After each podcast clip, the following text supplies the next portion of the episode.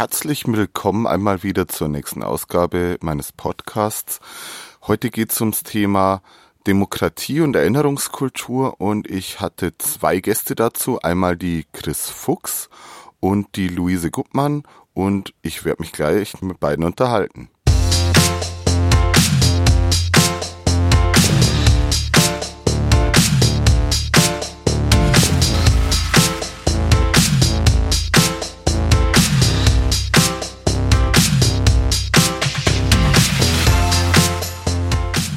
So, Chris, du bist Historikerin, du hast ein aktuelles Social-Media-Projekt am Laufen zum Thema Erinnerungskultur in Regensburg. Magst du das ganz kurz beschreiben und sagen, warum du das initiiert hast? Ja, sehr gerne. Also das Projekt heißt Erinnerungsorte Regensburg. Das auf meinem Instagram-Account kann man das verfolgen mit dem Hashtag Erinnerungsorte Regensburg. Ich habe das begonnen im Januar, weil mir aufgefallen ist, dass in Regensburg viele Bereiche im öffentlichen Gedenken nicht wahrgenommen werden und vor allem auch nicht von meiner Generation. Was denkst du denn, wenn wir uns jetzt anschauen, was in Regensburg gerade passiert, wo denn hier auch äh, sinnvolles Gedenken oder sinnvolles Erinnern stattfindet? Ich finde es immer dann sinnvoll, wenn es auch aus der Zivilgesellschaft herauskommt. Für mich ist ein schöner Beispiel die, die Arbeit um, um das KZ Außenlager Kolosseum am Stadt am Hof, wo es vor allem von ja, zivilgesellschaftlicher Seite das Gedenken vorangetrieben wurde.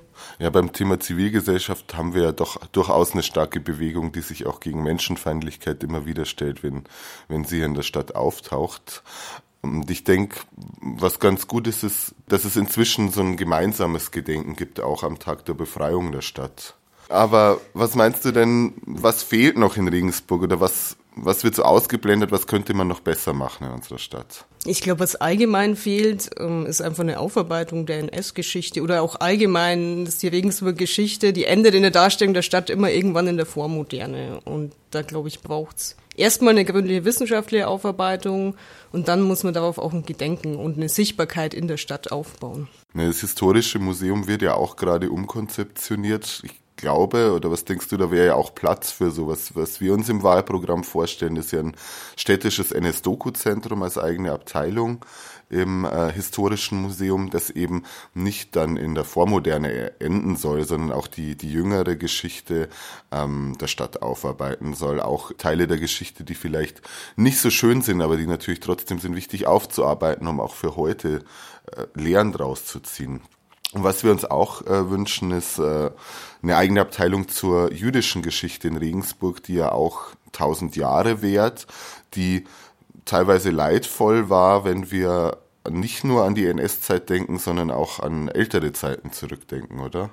Ja, also wir hatten ja letztes Jahr dieses Erinnerungsjahr, ähm, 500 Jahre jüdische Vertreibung aus Regensburg, 1519, das auch von der Stadt als Erinnerungsthema gesetzt wurde, wobei ich nicht weiß, ob das von der breiteren Bevölkerung wahrgenommen wird. Das heißt, das müsste man auch breiter bekannt machen, wenn man so ein Thema angeht und nicht einfach nur Angebote irgendwo hinstellen und dann hoffen, dass die Leute es von selber wahrnehmen. Genau, also wir wollen ja nicht nur das kulturell interessierte Publikum erreichen, deshalb fände ich es wichtig, dass man auch einfach Orte sichtbar macht, also historische Orte, mhm. die Gestapo-Zentrale zum Beispiel, die ehemalige Minoritenweg, dass es eine Gedenktafel gibt, dass es ähm, Formate gibt, wo man, wenn ich durch die Stadt gehe, einfach sehe, hier ist ein historischer, vielleicht auch ein historisch belasteter Ort und nicht erst in ein Museum gehen muss dafür. Ja, weil es interessiert ja viele Leute, Leute, die touristisch dran vorbeigehen, sage ich jetzt mal, aber auch einfach die Leute, die in der Nachbarschaft wohnen und äh, wenn hier nicht so viel aufgearbeitet ist, im Zweifelsfall ja auch gar nicht Bescheid wissen, ähm, welche Gebäude da um sie, um, um ihre Wohnung außenrum stehen. Was meinst du denn darüber jetzt mal hinaus gedacht? Äh, was denn hier noch für Maßnahmen ergriffen werden müssten in Regensburg, was das Gedenken angeht zum einen, was den Kampf gegen Menschenfeindlichkeit angeht? Ich glaube, wir müssen es in unser Bildungs in unsere Bildungseinrichtungen auch wieder stärker verankern. Und da geht es natürlich nicht, also nicht nur, aber auch um eine historische Aufarbeitung, zum Beispiel der NS-Vergangenheit, aber auch, es gab in Regensburg mal ein Kolonialmuseum, auch sowas ist nicht bekannt, ähm, auch das müsste man aufarbeiten und dafür muss es meines Erachtens zum einen Bildungsangebote und Kooperationen von der Stadt geben. Wir haben ja viele Schulen, die da sicherlich offen sind. Wir haben die, die Uni in der Stadt, wo sicherlich ähm, gerne Studierende in Kooperationen mit der Stadt auch hineingehen gehen würden. Genau, das wäre so ein erster Schritt, denke ich. Passt gut dazu. Diese Woche, wenn, äh, oder die Woche bevor der Podcast jetzt rauskommt, es gibt immer so einen Tag der freien Schulen, wo Leute aus der Politik auch eine Schulstunde anbieten ähm, in einer freien Schule. Und äh, Theresa, die ihr im Podcast ja schon gehört habt, und ich werden an einer Regensburger Schule auch was zum Thema Menschenfeindlichkeit im Sozialkundeunterricht ähm, bringen. Aber natürlich ist die Frage, was man auch auf kommunaler Ebene äh, dagegen tun kann, dass die Gesellschaft zum Teil nach rechts abdriftet, dass äh, Menschenfeindlichkeit immer mehr Verbreitung findet. Wir Grüne glauben, dass wir eine Fachstelle für Demokratie einführen müssten, nach dem Vorbild, wie es zum Beispiel die Landeshauptstadt München macht, wo es eine wissenschaftliche Aufarbeitung, eine gedenkkulturelle Aufarbeitung des ganzen Themas gibt, aber eben auch damit verbundene äh, Einbindung der Zivilgesellschaft in die Gedenkarbeit und in die ganz aktive Arbeit gegen Recht, seien das jetzt Fanprojekte, seien das eben kulturelle, gedenkkulturelle Veranstaltungen, die in der Stadt stattfinden.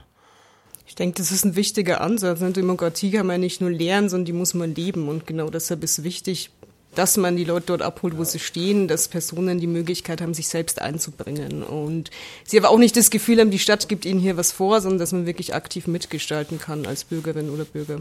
Genau, das klingt auf jeden Fall richtig. Danke, dass du dabei warst heute. Ja, sehr gerne. Danke für die Einladung. So, als nächstes habe ich jetzt hier die Luise Guttmann sitzen. Du äh, bist ein, ja, ein, ein Gesicht des Antifaschismus in Regensburg, würde ich sagen. Vor allem äh, im VVN-BDA engagiert, aber in ganz vielen in den Zusammenhängen immer äh, mit dabei und hast sehr viel gemacht und sehr viel dazu beigetragen. Du hast mir jetzt gerade erzählt, du würdest gern anfangen mit der Rolle, in der du die Grünen in dem antifaschistisch-gesellschaftlichen Kontext siehst und möchtest uns da was dazu erzählen. Was hast du denn da für Beispiele? Ja, ich möchte euch gerne ein Beispiel erzählen. Das war ziemlich am Anfang, wie, äh, wo ich ich angefangen habe bei der VVN in Regensburg, da ist gegangen um die Entschädigung von ehemaligen Zwangsarbeitern. Und äh, wir haben zu der Zeit äh, eine große Veranstaltung gemacht zum 23. April, dem antifaschistischen Gedenktag in Regensburg. Und Davor hab, war uns bekannt geworden, dass die grüne Bundestagsfraktion ein Heft rausge eine Dokumentation rausgebracht hat zur Entschädigung von Zwangsarbeit. Und da habe ich den äh, äh, Kollegen Mistol gefragt, ob er uns da ähm, weiß nicht wie viele Exemplare eine Kiste voll besorgen kann weil wir das Material so äh, sehr gute Recherche gefunden haben. Und das hat er mir dann mitgebracht, eine ganze Kiste voll von diesen Broschüren. Und die waren wirklich das aktuelle Material 1997 zu dieser, äh, zu dieser Sache, die im Bundestag beziehungsweise die zwischen der Bundesregierung in Bonn war das noch ja, damals müsste es noch Bonn gewesen sein. Oder, oder weiß war gerade zu der Übergangszeit. Genau. Ja. Oder, oder es war schon auf jeden Fall, ich glaube, Berlin und Washington verhandelt worden ist.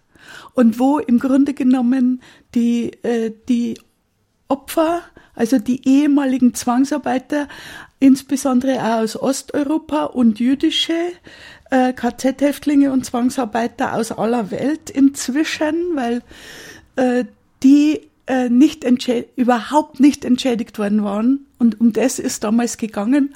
Und für uns in Regensburg ist darum gegangen, wie kann man diese Geschichte, diese Politik in einer also auf die Ebene der Stadt bringen. Weil was in, oben verhandelt wird, ist ja völlig. Ja, und da, also da äh, habe ich gesehen, wer, wer also, was eine Partei machen kann, also zu also am allgemeinen Thema. Und wir haben ja dann, wir waren dann auch Gründungsmitglied von der Arbeitsgemeinschaft für ehemalige Zwangsarbeiter. Und dann haben wir ähm, äh, zusammen mit dieser diese Arbeitsgemeinschaft hat dann auch durchgesetzt bei der Stadt ein Besuchsprogramm Da hat dann jemand anders von uns und dieser Gruppe das ein Antrag, also geholfen, dass ein Antrag geschrieben wird und der ist dann von einer Stadt, anderen Stadträtin eingebracht ja. worden, in dem Fall jetzt. Ja, du, du hast vorhin noch von der von Frau Neuner. Ah, ja. Du, du hast vorher noch von einem zweiten Beispiel erzählt, wo, wo die Grünen. Ja, da ist speziell gegangen um die, äh, äh, äh, um die Frage, ähm, was tun gegen Nazis im ländlichen Raum. Und das, äh, da hat auch die, die entsprechende grüne Abgeordnete, die war aus einem ostdeutschen Bundesland, da hat die Bundestagsabgeordnete also die Bundestagsfraktion wieder eine Studie in Auftrag gegeben äh, und die ausgeschrieben und die haben dann zwei Wissenschaftler aus Leipzig gemacht, die Doris Liebscher und der Christian mhm. Schmidt. Und die hat also im das war eine Feldstudie und auch eine Analyse von den Zuständen. Da ist zum Beispiel auch die VVN vorgekommen und als Beispiel einer zivilgesellschaftlichen mhm. Organisation und welche Probleme die also solche Organisationen haben, da habe ich, hab ich mich natürlich gut wiedererkannt.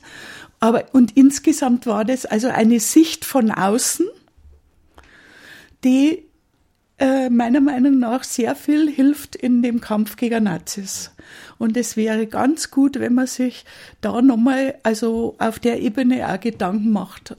Ja. Das, äh, was wir uns ja äh, vorstellen, ist in Regensburg äh, so eine Fachstelle für Demokratie, ähnlich wie es die Stadt München auch hat, die sowohl eine wissenschaftliche Arbeit macht, aber auch in die Stadtgesellschaft reinwirkt, sei es jetzt Fußballfanprojekte, aber auch mit der Zivilgesellschaft zusammenarbeitet. Das könnte ja auch sowas sein, was die Stadt selber machen kann in dem Bereich und das könnte weiterhelfen. Also die Stadt könnte bestimmt da äh, Dinge äh, anstoßen.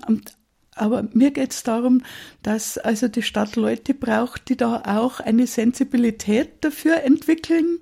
Und dafür sind eben solche Beispiele, wie ich es genannt habe, wichtig. Also es geht für meine Begriffe nicht um einzelne Maßnahmen, obwohl das wichtig ist, dass die Stadt, wenn es dann zu also Protest kommt, also wenn ganz alles ganz ja. unmöglich ist, wird die Bodenplatte in Stadt am Hof, die muss halt dann weg und zwar möglichst schnell. Und, und es gibt auch andere Dinge, die Stadt hat viel versäumt. Die hat äh, also sowas wie einen Täterort, äh, die hat sich nicht gekümmert ums Kolosseum, mhm. dass das nicht in private Hände gekommen wäre. Ja. Dort hätte man so ein Dokuzentrum machen können an einem authentischen Ort. Das hat sie verpasst. Natürlich äh, braucht eine Stadt wie Regensburg und eigentlich jeder Ort äh, sowas wie ein Dokuzentrum. Genau, du sprichst das gerade richtig an. Das ist auch eine unserer Forderungen. Äh, jetzt, wo das historische Museum sowieso neu gestaltet wird, würden wir gerne ein städtisches NS-Doku-Zentrum, wie es viele andere Städte ja auch schon haben, da einrichten als eigene Abteilung ich glaube, das wäre, gerade was das Thema Gedenkkultur angeht, was ja, was du gerade gesagt hast, die Grundlage für das Ganze ist, dass man nachher zivilgesellschaftlich handeln kann.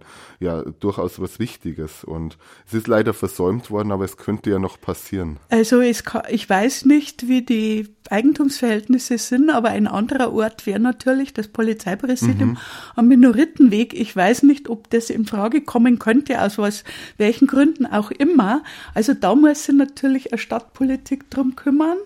Und es ist, also wir haben auch gefordert, dass da eine Tafel hinkommt und dass auch die Räume da, also die Zelle, wo der Domprediger eingesperrt war, ähm, aber das also als ein, ein als Gedenkort gestaltet wird, auch mit äh, Dokumenten. Aber ähm, das ist auch nur ein Anfang von einem, wäre nur ein Anfang von einem Dokuzentrum und das Polizeipräsidium.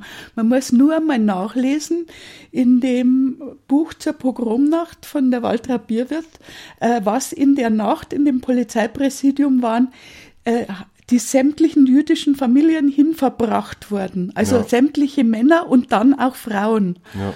Und ich denke zum Teil auch mit Kindern. Und da ist wahnsinnig zugegangen. Die haben dann einen Teil in den Keller getan. Weil, also jedenfalls gibt's da genug zu ich glaub, überlegen. Ich glaube, sowas vor Ort kenntlich zu machen, ist auf jeden Fall wichtig. Solche Orte, dass auch einfach die Leute, die vorbeigehen und außenrum wissen, was hat das für Ge Gebäude für Geschichte? Ich finde, das müsste man noch klären, aber ich finde es durchaus eine interessante Idee zu sagen, das könnte so ein Ort für das NS-Doku-Zentrum sein. Es natürlich auch die räumliche Nähe zum historischen Museum hat und natürlich historisch einfach gut in diesen Kontext reinpasst. Ja, und dass das historische Museum äh, lang vor der NS-Zeit aufgehört hat, das ist ja, ja, das braucht man überhaupt nicht mehr bemerken. Es hat sich trotzdem noch, noch nichts geändert. Ja, aber das also, man muss, das, und wird jetzt hoffentlich in den nächsten Jahren Deswegen schreiben wir jetzt da auch nicht so laut, weil wir eben mithoffen, ich glaube, jetzt ist die Zeit schon rum. Mhm. Danke, dass du dabei warst. Wir haben uns jetzt, glaube ich, auch über ganz interessante Sachen noch unterhalten, was Gedenkkultur, was Antifaschismus in Regensburg angeht. Und mach weiter so. Wir sind auf jeden Fall auch weiter dabei. Also, es freut mich sehr. Dankeschön auch von, von mir. Freut mich, dass ihr uns eingeladen habt. Servus, bis zum nächsten Mal.